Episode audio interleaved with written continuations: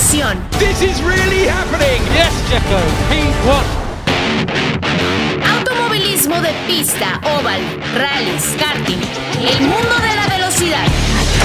Enciendan sus motores porque inicia Auto y Pista, el marco automovilístico de Marco Tolama.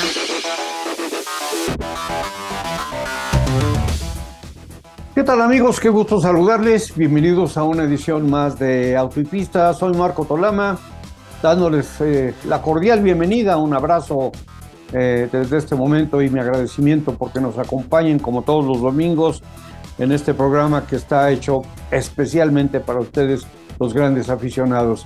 Me acompañan, por supuesto, Alex Rubio, eh, el día de hoy desde, en la Ciudad de México y desde Madrid, España, nuestro querido amigo Pablo de Villota. Y bueno, pues no hay carrera, pero hay, pienso yo, muy buenos temas eh, que podíamos platicar. de una vez, si les parece, antes de saludar, los pongo sobre la mesa.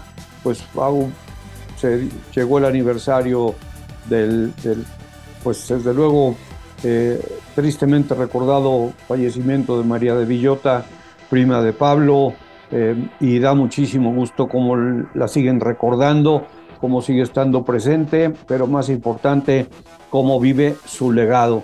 Y también está otro tema que tiene que ver con, con España, que es que Pedro de la Rosa ha sido contratado como un asesor, consejero, embajador de, Aston Martin y va a trabajar, pues no necesariamente de la mano con Fernando Alonso, pero me parece que, ha sido un acierto, ya nos comentará Pablo al respecto, y otras cosas como que eh, eh, Pablo vive un poquito celoso de Nino Barlini, como muchos otros que, que, este, que por ahí andamos celosos de a quienes les gusta mucho o han tenido que ver con Mónica Bellucci o otras actrices tan, tan eh, bellas que, que, andan por ahí en el firmamento. Y Alex, bueno, pues ya se llevó a cabo una prueba importante en el tema de seguridad, en el tema de los, de los eh, asistentes eh, en seguridad para el Gran Premio de México, los comisarios, los bandereros, tenemos gente nueva, joven, desde luego siempre bienvenida, la presencia de Julián Abed, de Jorge Abed, ahí eh, supervisando y, y, bueno, pues otros temas interesantes como los pilotos jóvenes que van a, participar en las prácticas libres del viernes para que los equipos puedan cumplir con la obligación que tienen o el compromiso que tienen de darles una oportunidad. En fin, una, una buena cantidad de temas que tenemos y la bienvenida, por supuesto, Pablo, bienvenido. Eh, qué gusto saludarte. Un gusto para mí también, un saludo con mucho cariño para todos los amigos que nos escuchan, hablando desde aquí, desde el otro lado del Atlántico, y efectivamente tienes mucha razón, hay muchos temas de los que hablar que han pasado en estos días y que además, bueno, pues precisamente que el calendario últimamente no nos da respiro y yo creo que no nos va a dar respiro hasta casi ya diciembre porque va a ser un, un continuo no parar y, muy buen momento para analizarlo y, ver un poco ya todo lo que queda de este, de este final de temporada. Sí, por supuesto, y, y desde luego, eh, pues la otra cosa es que alrededor de la máxima categoría, pues hay una, cantidad, una gran cantidad de noticias. Eh, pues se mantiene todavía, aunque ya se conoce eh, que están ocupados los asientos de, de pues la mayoría de los equipos, todavía falta por ahí Williams, todavía falta por ahí Haas, aunque bueno, pues vamos a ver qué pasa, ya lo hemos comentado un par de veces eh, con eh, Logan Sargent en, en, Abu Dhabi y el resultado en la Fórmula 2 por el tema de la superlicencia. Y en Haas, que bueno, hubo alguien que se lanzó inclusive con un meme poniendo que había sido contratado Mick Schumacher para, para Williams y, muchos que cayeron redonditos. Pero bueno, vamos a platicar de todo esto, por supuesto. Alex, bienvenido. Mi querido Marco, Pablo, amigos de Auto y Pista, con el gusto de siempre. Pues un, fin de semana eh, importante para eh, gran parte de la organización del Gran Premio México porque se tuvo ya la, la práctica general que se hace previa a, todos los grandes premios y que sin duda es un, eh, pues para nosotros ya prácticamente el arranque ¿no? de las actividades porque eh, pues ya estamos esperando nada más que se, que se dé la carrera en, en Austin y ya estamos listos para México. Sí, por supuesto. Y mira, también eh, hay cosas alrededor del Gran Premio de México que, son interesantes y, que nos ayudan a presumir un poco lo que es siempre la, forma de, pues de, México de enseñar el esfuerzo que siempre hace con las cosas que, que, se organizan acá, ¿no? La presentación de los trofeos para el Gran Premio que me parece que están muy, pero muy bonitos, muy especiales. Eh, eh, con, con, una casa eh, muy, muy prestigiada que, cuyos orfebres lo hicieron, los hicieron a mano, pues los han presentado y, pues todo esto va increciendo, ¿no? Quizá la, noticia no tan agradable de que no viene la W Series, esta serie para, para pilotos mujeres, que, que, que, pues desde luego ya cerró la, tienda, tenía una doble fecha en México, tenía la fecha de Austin, pero decidieron que ya no seguían. ¿Por qué? Pues por falta de recursos. Quisiera conocer, Pablo, en ese sentido también tu opinión. O sea, ¿por qué se tiene que detener una serie que es supuestamente tan importante, que lleva tanto peso por todo lo que se ha dicho y hecho alrededor de ella para poder dar oportunidad a las mujeres de poder crecer en el automovilismo a tal grado de que pueda llegar una de ellas o varias de ellas a, competir en la máxima categoría y, no hay quien entre al, al, apoyo que, que, que, que, continúe de alguna manera ayudándoles a continuar, mientras por otro lado, como decía la, la directora de la, de la serie, se consiguen los recursos para el 2023. ¿Por qué tendrán que estar luchando tanto? Cuando es una serie que, se supone que está apoyada por todo y por todos, ¿no? Sí, mira, es, una coincidencia, la verdad, un poco triste que haya ocurrido el cierre de, de, las Women Series justo pues cuando se ha cumplido el aniversario del fallecimiento de mi prima querida María. Pero eh, a mí la verdad me ha recordado un poco amargamente porque esta circunstancia es algo que sufrió ella bastante y que yo tuve, bueno, pues también un poco el mal recuerdo de tener que compartirlo con ella, que se habla mucho de esto de eh, que si el, el, apoyo a la mujer, que si el rol tan importante de la mujer y bla, bla, bla, bla, venga que se habla, pero a la hora, luego lo que digo yo siempre, de retratarse, a la hora de todos esos grandes discursos, llevarlos a la práctica, pues luego todo el mundo desaparece. Y se quedan con estos debates absurdos de que si ahora una mujer piloto debe llamarse pilota. Cosa que yo recuerdo que a María le ponía bastante enferma, porque decía, no, yo soy una mujer piloto. Y, y, yo no quiero que el debate vaya a que si es que eh, la mujer y que si reivindicar esto y que si nosotras oprimidas y los hombres eh, opresores. No, no, no, no. Yo lo que quiero es que haya una igualdad de, oportunidades que en el automovilismo es el cronómetro, por un lado, pero sobre todo lo, lo, que ella sufrió y yo, bueno, pues acompañándole a ella a muchas reuniones, es que cuando ibas a las empresas de cosmética femenina, cuando ibas a las empresas de, moda femenina, que tienen cantidades ingentes de dinero para gastar, mm, decían siempre que no. Cuando ibas a un patrocinio deportivo y es muy duro que como mujer te digan directoras de marketing, mujeres, que es que el deporte es cosa de machonas. Y, tener que escuchar una, me da igual, o sea, mi prima María o cualquier deportista de cualquier especialidad que sea, y esto no tenemos más que comprobarlo. O sea, si vemos a todas las grandes deportistas que hay por ahí, los patrocinios que tienen, pues son, por ejemplo, de ropa deportiva. Pero no, veremos ya tan eh, fácil esas marcas de moda femenina patrocinándoles. Cosa que sea la paradoja que los Hugo Boss y los Armani de hombre y todo esto, pues vemos muchas veces a futbolistas y a deportistas ejercer de modelos. Y qué raro es que veamos a las mujeres deportistas, sin embargo, ejercer de modelos de, ese tipo de marcas. A mí es una cosa que me ha, me ha, dolido especialmente porque lo viví mucho con María y yo además eh, decía, es que es todo mentira, es que muchas veces estas, eh, porque claro, no hace falta dar nombres, pero, muchas veces estas mujeres que en su comunicación pública dicen que si las mujeres, que si el feminismo, dice, oye, pero retrátate, es, es tu oportunidad ahora de estas chicas que están corriendo el Rally Dakar, estas chicas que están ahora en las Women Series. Mira, digo las Women Series además que era una cosa que en principio cuando, cuando se hablaba, que todavía no era más que un lejano proyecto, a María esto no le gustaba en el sentido de decir, pero ¿por qué tenemos que hacerlo solo de mujeres? ¿no? Eh, eh, ya estamos empezando a crear una diferencia. Sin embargo, el, el, lado bueno que se veía decir, oye, es una forma de llamar la atención para que se fomente el talento femenino en la competición internacional, por así decirlo, que haya un foco de vez en cuando en un evento como la Fórmula 1, acompañando a la Fórmula 1, bueno, pues para que distintos patrocinadores vean que verdaderamente ahí hay una oportunidad. Oye, lo han hecho y por desgracia se ha vuelto a repetir lo mismo.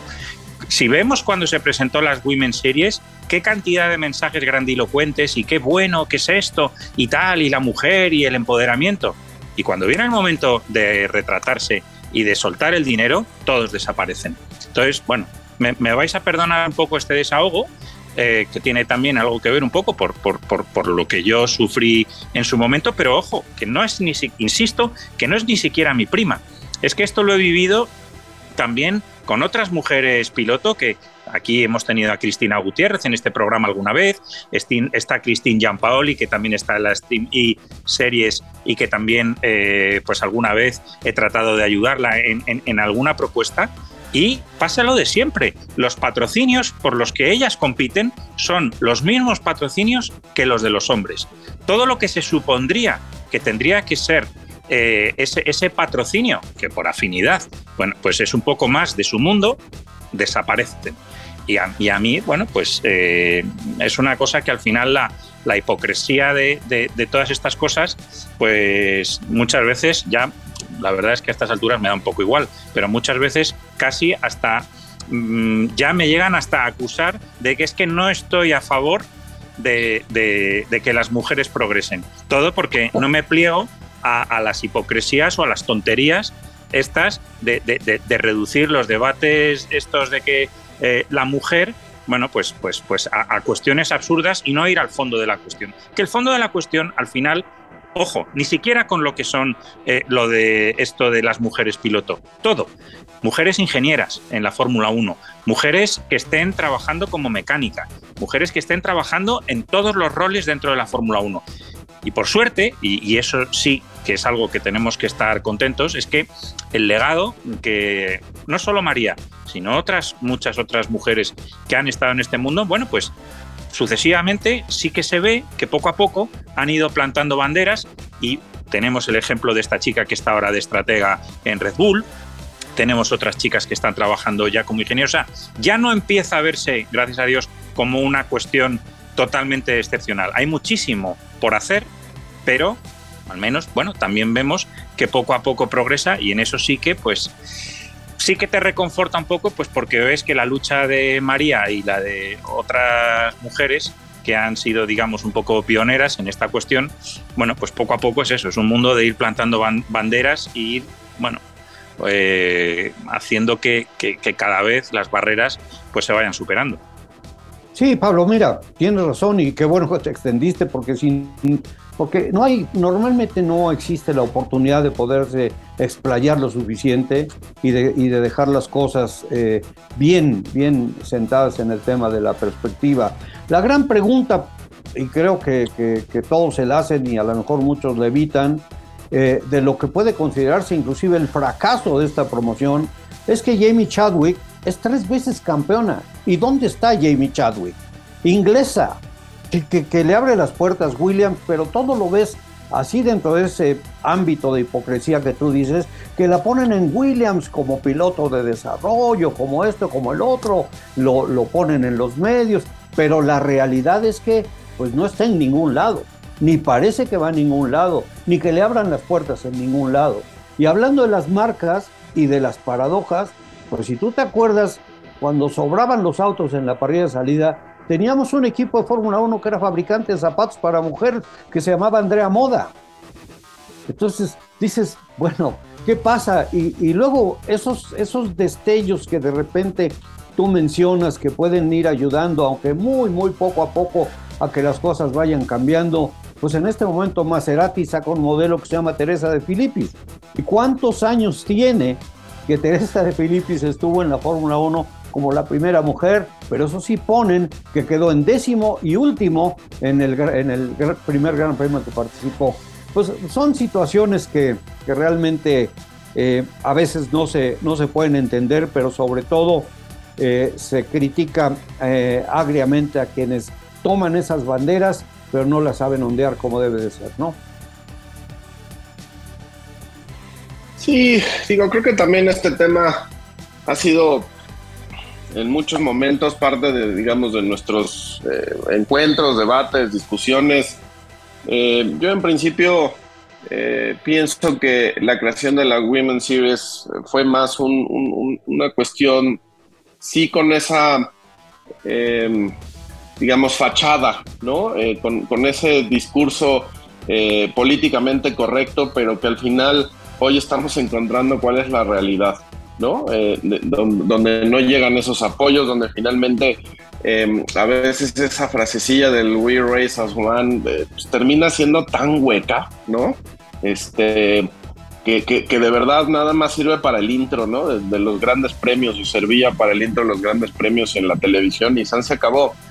Eh, yo lamento eh, desde el ángulo, desde el punto de vista de perder un evento, eh, pues que al menos en México nunca lo habíamos tenido, ¿no? Y, este año parecía que teníamos esa oportunidad. Y lo lamento por otra, por otra cuestión, porque, porque a mí me ha tocado ser parte eh, como colaborador eh, dentro de una, de una iniciativa que tiene la FIA que se llama Girls on Track y que de alguna manera promueve o intenta promover la participación de la mujer dentro del deporte, ¿no? Y, hacerles también un poco entender a las chavas, ¿no? Que no nada más está la parte de ser eh, piloto, ¿no? Que finalmente el deporte motor tiene cualquier cantidad de oportunidades, de espacios de, lugares donde pueden participar como ingenieras, como jefas de equipo, como estrategas, como eh, publicistas, eh, en fin, o sea, creo que hay, hay, un, hay un, campo de oportunidad realmente grande, importante, y que creo que esa iniciativa que, tiene pues poco tiempo eh, tendría que estar viéndose reforzada, ¿no? Y me parece que el hecho de que la Women's Series no llega a México, pues por lo menos para nosotros sería, eh, yo lo consideraría como una pérdida porque, porque las chavas que hoy se acercan, que van al autódromo, que están de alguna manera queriendo eh, pues participar de esto, pues no van a poder verlo de alguna manera plasmado en, en una categoría que podría ser interesante, más allá si es una categoría que va, eh, digamos, acompañando a la Fórmula 1 y que es uno de los múltiples eventos de los, de los fines de semana de carrera, ¿no? Es, es, triste desde ese punto de vista, pero me parece que también desnuda, ¿no? Como bien lo decía Pablo, esa, esa hipocresía con la que nos movemos a veces y, solamente estamos dispuestos a que se escuche el discurso políticamente correcto en el momento eh, que hay que hacerlo y después se nos olvida. Y, las cosas pasan y se dejan y hasta ahí llega, ¿no? Creo que eh, lo, que tendríamos que pensar es eh, que con esta inercia a lo mejor pues se, retomen mejor las cosas, ¿no? Porque en el caso de la prima de Pablo, o de repente siempre se, se, tomaba como, como bandera el caso de Monisha Kaltenborg, ¿no? Este, ¡ah! una mujer jefa de equipo en Sauber, es el máximo cargo al que una mujer ha podido de alguna manera eh, poder eh, obtener, ¿no? Y eso, y eso eran eh, esfuerzos completamente aislados y que nunca tuvieron, digamos, una cohesión entre ellos y que pudieran de alguna manera tomar más fuerza. Si hoy eh, que está con un poquito más de apertura ese tipo de cuestiones, no, no, no se le da el impulso adecuado, pues es un esfuerzo que se va a diluir, se va a perder y va a pasar como si nada. La otra parte es que creo que al final eh, pasa un poco como, como lo que vivimos a veces nosotros en México, ¿no? Cuando, cuando quieres eh, llegar a las empresas y plantear un proyecto que tenga que ver con deporte motor, las empresas en su gran mayoría te cierran la puerta y, no te dejan ni siquiera que, plantees lo que, lo que llevas, ¿no? Porque todo está acaparado por el fútbol. a mí me parece en algún punto eh, triste o lamentable que todas las empresas, porque lo entiendo en el sentido de que nunca han explorado a lo mejor eh, la posibilidad de tener a una mujer piloto y de comercialmente explotarlo, a mí me parece que sería una bomba, un trancazo, ¿no? Lo que podrían hacer muchas empresas teniendo mujeres eh, talentosas dentro del deporte motor, pero pues cuando se desconoce eh, es, difícil a veces cambiar la mentalidad también de las empresas porque no están dispuestas a arriesgarse, ¿no? Y eso creo que es lo más lamentable del caso. Sí, mira, déjame, perdón, Marco, que, que, comente una cosa sobre esto que estaba comentando Alex, que es que eh, yo creo además que todo este tema de las Women Series y un poco todo esto es como se dice vulgarmente comenzar un poco la casa por el tejado, me explico. Si al final lo importante eh, no es quedarse en, un hecho aislado como puede ser, oye, una mujer eh, ha corrido un gran premio en Fórmula 1 o está una mujer que, vale, no, si lo importante, que yo creo que es donde hay que ir y al final es, la verdadera, por así decirlo, victoria que habría que conseguir, es que cuando nosotros vemos el karting internacional, hay un montón de chicas, pero muchas, y muy buenas, eh, eh, ahí compitiendo eh, totalmente de, de igual a igual.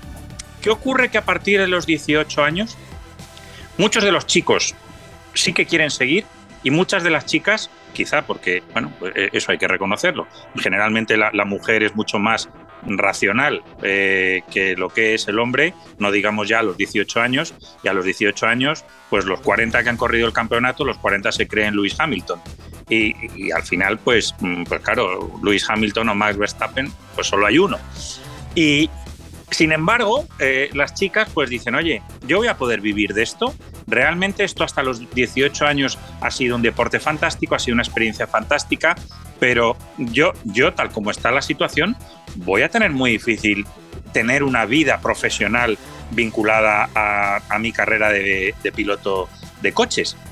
Y ahí, porque sí que bueno, lo tengo un poco estudiado, todas las carreras deportivas que han ido hasta, hasta el karting, el abandono de la mujer a partir de ese momento es espectacular en, proporción, eh, porque, porque claro, al final quedan luego muy poquitas chicas que deciden continuar y, dar el salto a, los monoplazas. Entonces aquí también hay un factor, por supuesto, en, el automovilismo de, de calidad, pero de cantidad.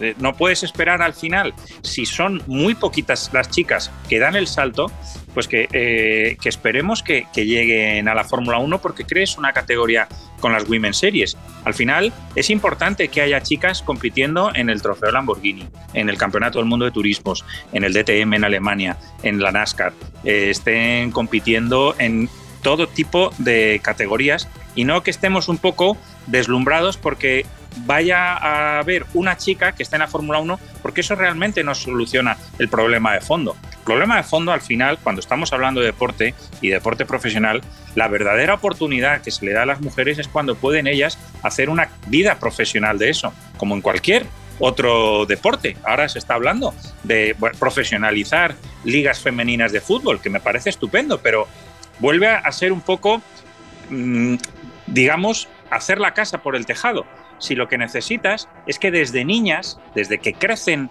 con 5, 7, 9 años, que ellas se pidan una camiseta, que se pidan merchandising de su piloto preferido, de su eh, chica futbolista preferida, de, todo eh, eh, ese mundo es desde muy pequeñas. Ahí, ahí, es donde hay que de verdad trabajar. Pero sin embargo eso pues no, no da los réditos políticos o de comunicación inmediato de que alguien inmediatamente se puede colgar una medalla y decir, ay, qué bueno soy, cuánto estoy ayudando a las mujeres. O sea, es una labor siempre mucho más eh, sorda, mucho más eh, en, la oscuridad, que no tiene el brillo de la exposición pública, pero es la clave, es la clave para que de verdad tú luego, luego digas, oye, no, mira, es que este año del karting internacional a los monoplazas, a nivel mundial, tenemos 25 chicas, 30 chicas que van a saltar a nivel global a los monoplazas. Y ahí es donde de verdad empezaríamos a solucionar este problema. Sí, bueno, pues eh, tienes razón, Pablo. El tema, por supuesto, nos llega el momento de hacer el corte, lo tenemos que, respetar por, eh, nuestra estación transmisora, pero pues es, yo creo, y lo podemos retomar con mucho gusto regresando, que pues es cultural.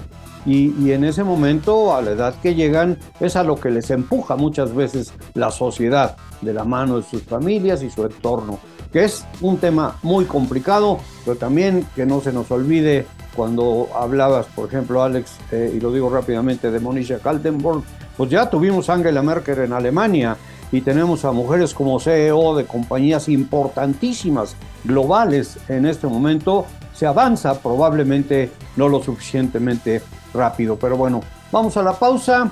Eh, muchísimas gracias por acompañarnos el día de hoy en esta edición de Auto y Pista. Estamos Alex Rubio, Pablo de Villota y su servidor Marco Tolama. Volvemos con más.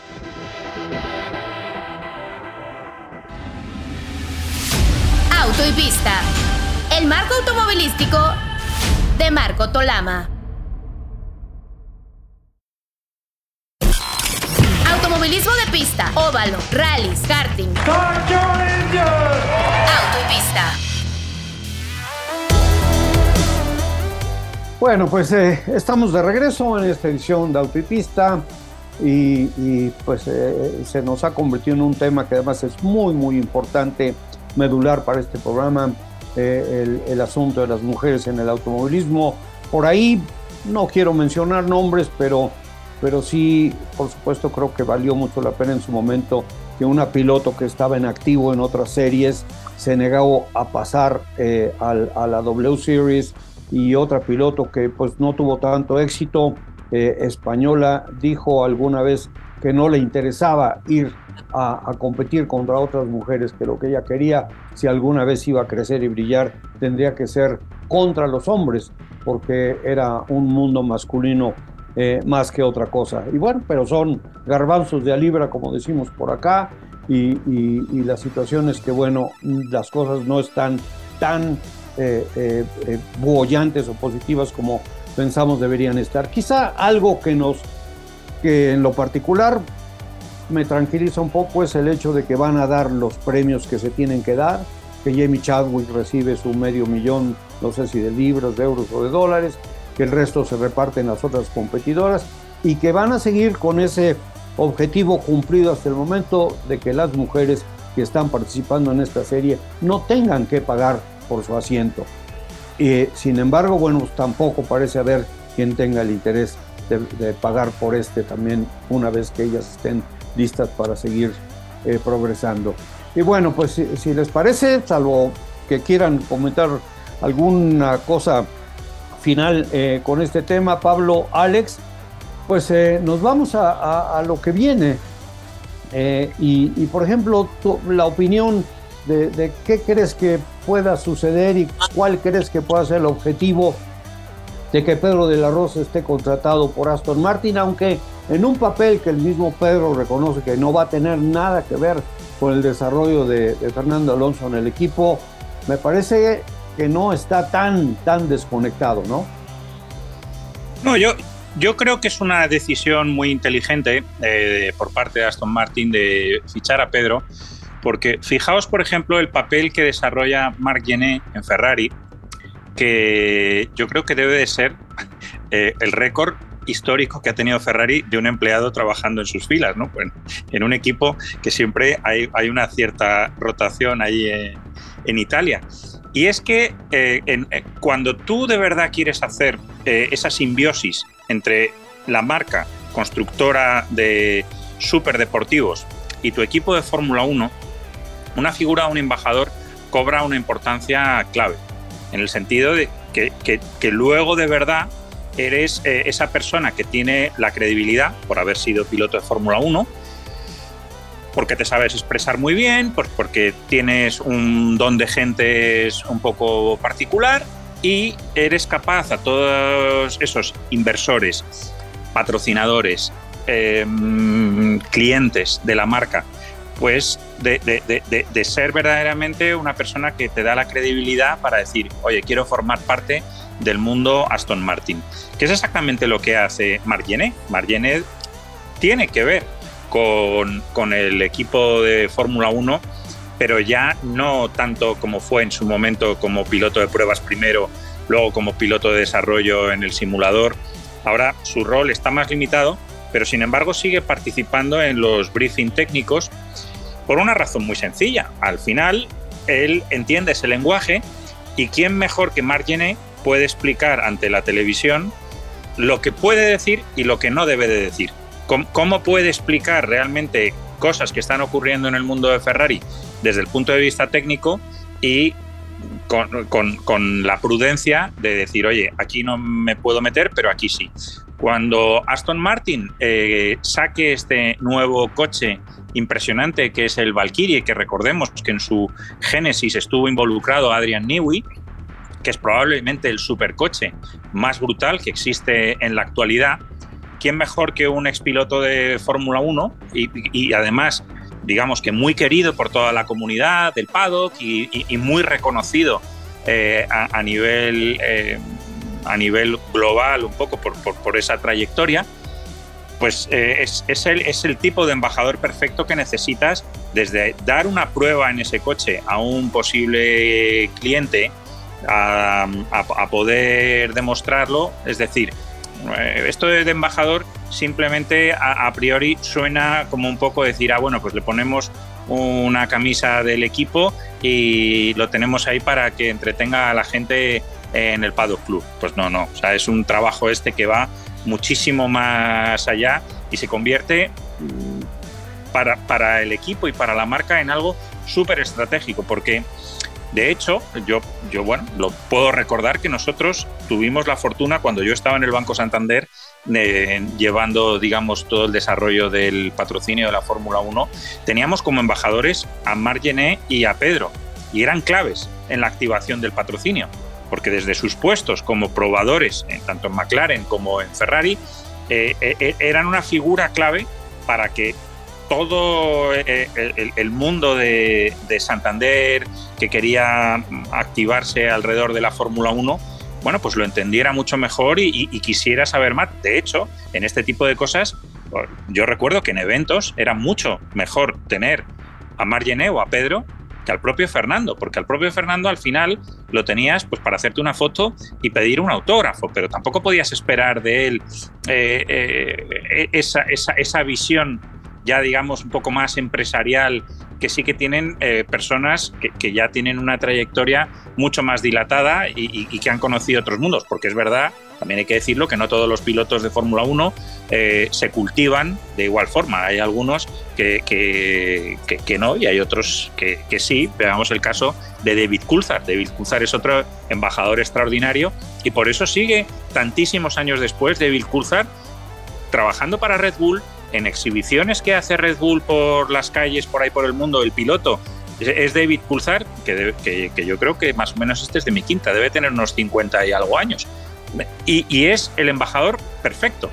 Y cómo se expresa y todo esto. Entonces, eh, yo creo que es un acierto por parte de Martin Whitmars, que es el verdadero artífice de este fichaje, no es Fernando Alonso. El artífice es Martin Whitmars, que tiene una relación excelente con Pedro, porque no olvidemos que en la época que Martin Whitmars era el director general de McLaren, Pedro de la Rosa estaba allí como probador y es un gran tipo Martin y, alguna vez lo hemos dicho en este programa, el gran valedor de Checo en McLaren era Martin Whitmars, pero por desgracia nos, nos pilló en el peor momento de Ron Dennis a nivel personal, no en el mejor, que los tuvo muy buenos. Sí, desde luego. Y mira, tocando el tema de McLaren, bueno, porque ahí estuvo Fernando y ahí estuvo, por supuesto, Pedro. Eh, ¿qué, qué, ¿Cuál será, Alex, eh, eh, Pablo, el objetivo de McLaren?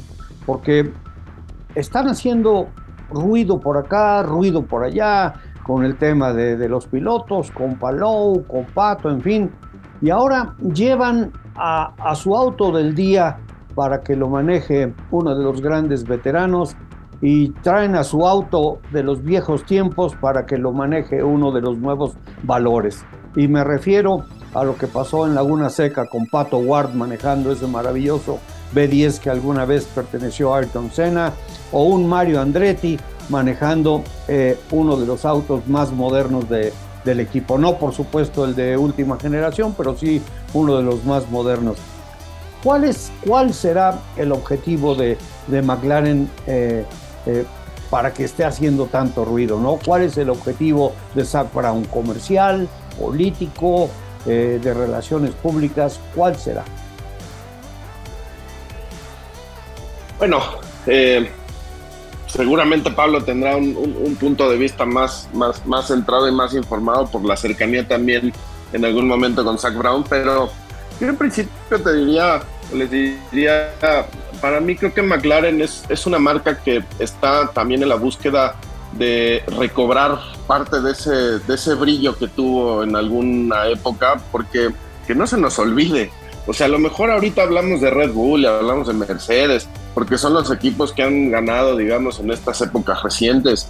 Y, bueno, Mercedes ha dominado la era híbrida a, placer, pero vamos, el segundo equipo con más eh, historia, triunfos, logros, eh, pues es McLaren. Entonces, la verdad es que ahí es algo que no se nos puede perder de vista, eh, aunque ya la distancia cada vez se antoja mayor, ¿no? De, esas grandes glorias. Y me parece que el haber eh, puesto en Laguna Seca el, el, auto con el que fue campeón Senna en el 90 en manos de Pato, que es uno de los talentos quizá que, que McLaren ha querido conservar, cuidar y llevar de alguna forma como para tratar de encontrarle un espacio entre sus filas en la Fórmula 1, porque tanto Pato desde su, desde su ambición, desde su sueño, eh, pues es lo que ha buscado, eh, como McLaren el tratar de recobrar parte de, ese, de, esa gloria perdida, ¿no? Eh, y me parece que, que, hacerlo de esa manera ha sido sensacional. No es la primera vez que Pato tiene un, un, momento como este, porque ya vimos en algún momento hacer una prueba también ahí eh, con alguno de los, de los McLarens eh, y, que estaba Mika Hakkinen, ¿no? Este, este otro piloto bicampeón que también tiene una... o, o que se veía ahí como esa cercanía con Pato para tratar de llevarlo de aconsejarlo, ¿no? Como, como pensando en un gran piloto eh, a futuro y un futuro que puede ser pues más cercano, ¿no? De lo que, de lo que pues, todos nos, nos imaginamos, ojalá sea de esa manera.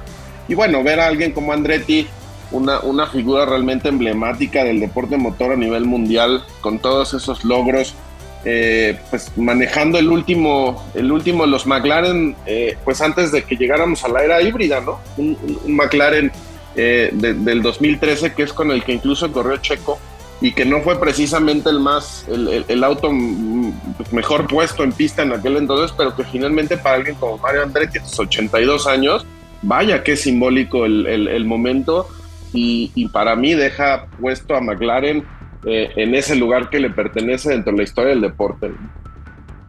Sí, pues, por supuesto. a mí me pareció, mira, honestamente, te digo, el, es emocionante el hecho de ver a Mario Andretti a, esos 82 años subirse a un auto de la máxima categoría en una pista tan especial como, como es Laguna Seca, como lo es también el hecho de que Pato Ward pueda subirse al auto de, que perteneció a Ayrton Senna y con el que ganó un campeonato del mundo en esa misma pista, que, pues conoce bien, que le gusta mucho y en la que eh, pues seguido trabaja McLaren.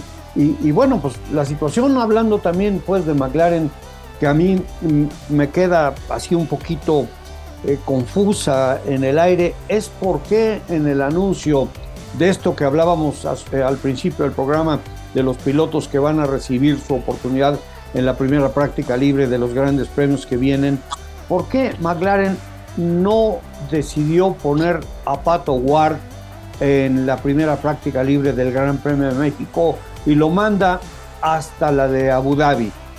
Sus razones tendrá, por supuesto, y, seguramente son las más válidas y las más importantes, pero en lo particular no me deja de llamar la atención porque es una cosa que se ha estado, eh, eh, que se ha venido manejando y no nada más por parte de quienes estamos metidos en el tema a través de los medios de comunicación, sino que se ha convertido en una especie de sueño, de aspiración de los aficionados en México de poder ver a Pato en una primera práctica libre sobre un Fórmula 1 en el Autódromo Hermano Rodríguez. ¿Cuál sería esa razón?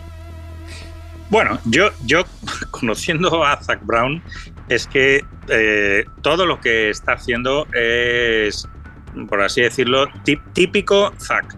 Es decir, tú pones a Mario Andretti a sus 82 años, primero por un acto de cortesía que se llevan Zach Brown y Mario Andretti, como con Michael Andretti, se llevan estupendamente bien, aunque sean rivales en la pista con los equipos, tienen una relación personal extraordinaria.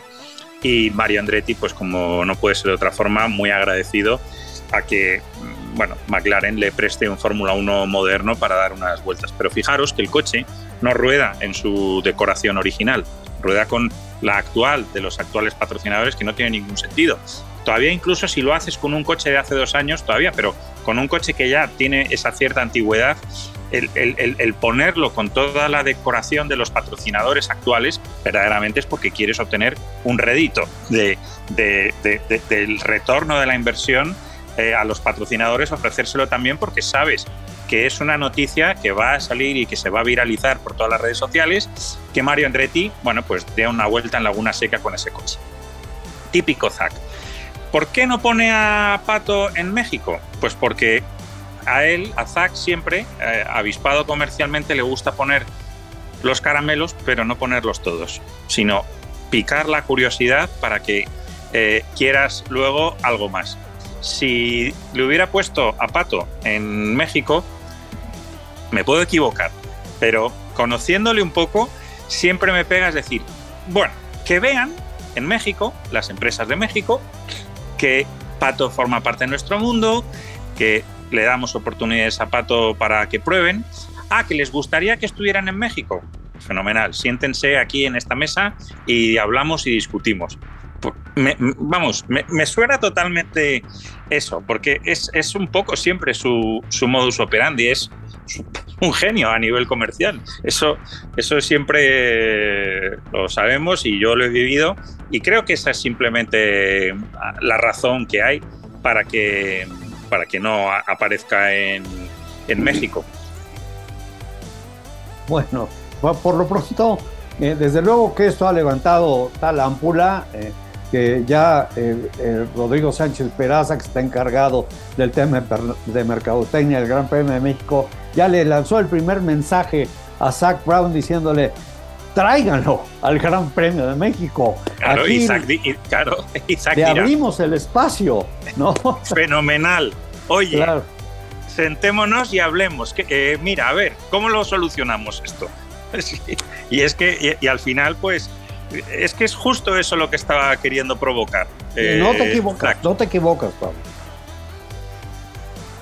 No, no, me parece una, movida absolutamente magistral, ¿no? Eh, por parte de, de, Zach Brown y que inmediatamente toma, digamos, hace eco y recae en alguien como Rodrigo Sánchez, que por supuesto eh, a través de sus seguidores y a través de toda la gente a la que puede en determinado momento llegar con sus mensajes, pues empieza a, generar ese interés, ¿no? Y, vamos, lo que acabas de decir, Pablo, es absolutamente, o sea, vamos, es así, ¿no? Este, yo en algún momento antes de entrar al aire platicaba eso con Mario y decía, bueno, pues es que, eh, ¿por qué no? Si esto hubiera sido un trancazo eh, absoluto, ¿no? En cuestión de mercadotecnia, de impactos, en fin, ¿no? Eh, pero bueno, claro, ¿no? la, mente maestra de, de, Zach Brown ahí está plasmada y me parece que, está cumpliendo, de, se está cumpliendo lo que él veía en, su mente y a ver cuál es el resultado, ¿no? Sí, y bueno, pues eh, en, la puerta del próximo fin de semana tenemos ya el Gran Premio de Estados Unidos, uno de los grandes premios de Estados Unidos, el Gran Premio de Austin, ahí, en Texas, y, tenemos la, la, eh, pues, la decisión de, darle una oportunidad a Alex Palou de, salir a la, primera práctica libre. Y, y, en esta ocasión, bueno, pues eh, me parece, eh, Pablo Alex, que no sé si es la primera vez que vamos a ver a más de dos pilotos saliendo en esa primera práctica libre a la pista, porque Ferrari tiene a Robert Schwartzman y por ahí en este ah bueno pues si tiene Williams a Logan Sargent eh, en fin me parece que esto aparte de, que pues es muy importante al, ver cómo los equipos cumplen y le dan oportunidad a los nuevos pilotos de salir en la primera práctica libre, pues me parece que también sigue siendo un ejercicio de promoción para la máxima categoría en Estados Unidos, ¿no? Sin duda, sí, sin duda que, es. Lo que pasa que, que yo creo siempre que es un arma a doble filo, porque a fin de cuentas, que tú saques a estos jóvenes talentos sin eh, el, conocimiento, sin la experiencia, mm, pues les puedes hacer también quedar regular. Eh, no puedes pretender que un chico como Logan Sergent, como Pato, como Alex Palou, sin apenas experiencia en un Fórmula 1, pues de pronto los pones a medirse con gente que conoce perfectamente su coche, que lleva compitiendo toda una temporada con él. Y es verdad que, hacerlo la mañana de los viernes siempre es el momento menos crudo porque, bueno, siempre puedes, eh, digamos, justificar que se está en modo de pruebas. Pero es inevitable la comparativa, es inevitable que inmediatamente miren a ver qué tiempo va a hacer Pato y el que va a hacer Lando Norris o Ricciardo, el que, el que haga Logan Sergent y el que haga Alex Albon. Es, un poco inevitable y yo por eso creo que es un arma doble filo y que si se hiciera, creo que, que no pasaría nada que la FIA diera una exención para que esos pilotos que fueran a salir a una eh, bueno a, unas prácticas libres tuvieran como mínimo una serie de kilómetros, si no con el coche de esta temporada, sí al menos con los neumáticos de esta temporada y con un coche que fuera pues eh, de dos temporadas atrás. Entonces, también un poco ya permites al piloto que su talento eh, quede un poco más, eh, más claro, ¿no? Que se pueda rodar con menos miedo a cometer un error. Y un punto más a favor de Zach Brown, si lo que está haciendo es preparar a Pato Ward para esa salida a una primera práctica libre de un gran premio, claro. ¿no? Justo, justo, por eso lo decía, pero no todos lo hacen.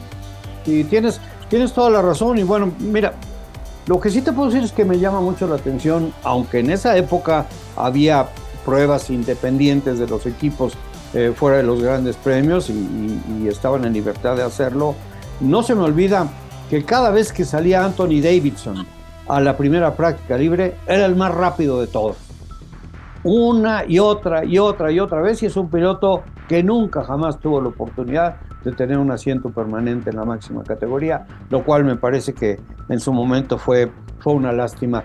Pues eh, se nos está terminando el programa. Pablo, Alex, creo que, que, se han tocado temas importantes, lo es y creo que deberemos, deberíamos seguir con esto, lo de la W Series, hacia dónde va, qué va a pasar, lo del tema, por supuesto, de los nuevos pilotos y esa inquietud que, que, que, como semillita ya sembraste en mí, Pablo, ¿qué tanto le conviene a un Alex Palou y a un Pato Ward seguir tratando de abrirse las puertas en la Fórmula 1, teniendo el grandísimo riesgo de tirar todo por la borda si las cosas no salen bien, por lo que ya hemos visto, por lo que hemos tenido experiencia, ¿no?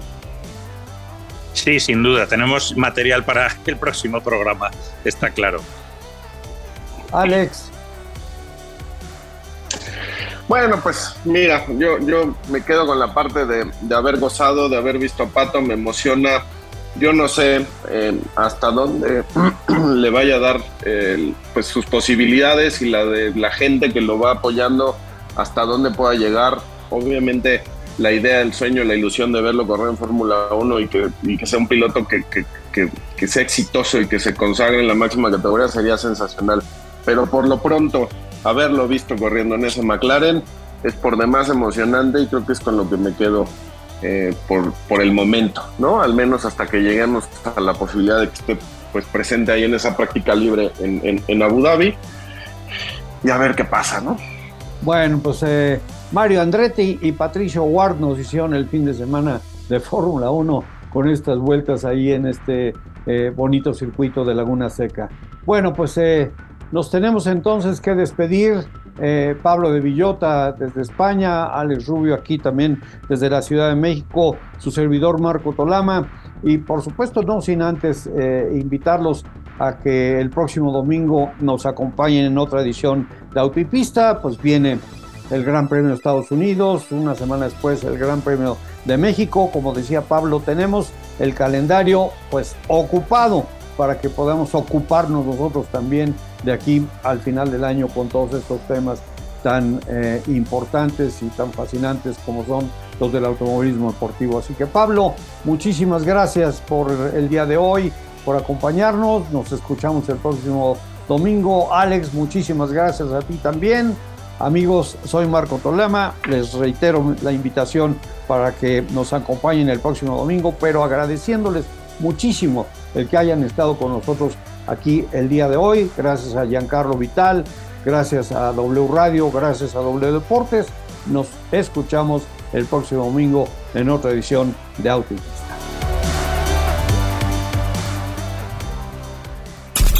Hemos cruzado la meta.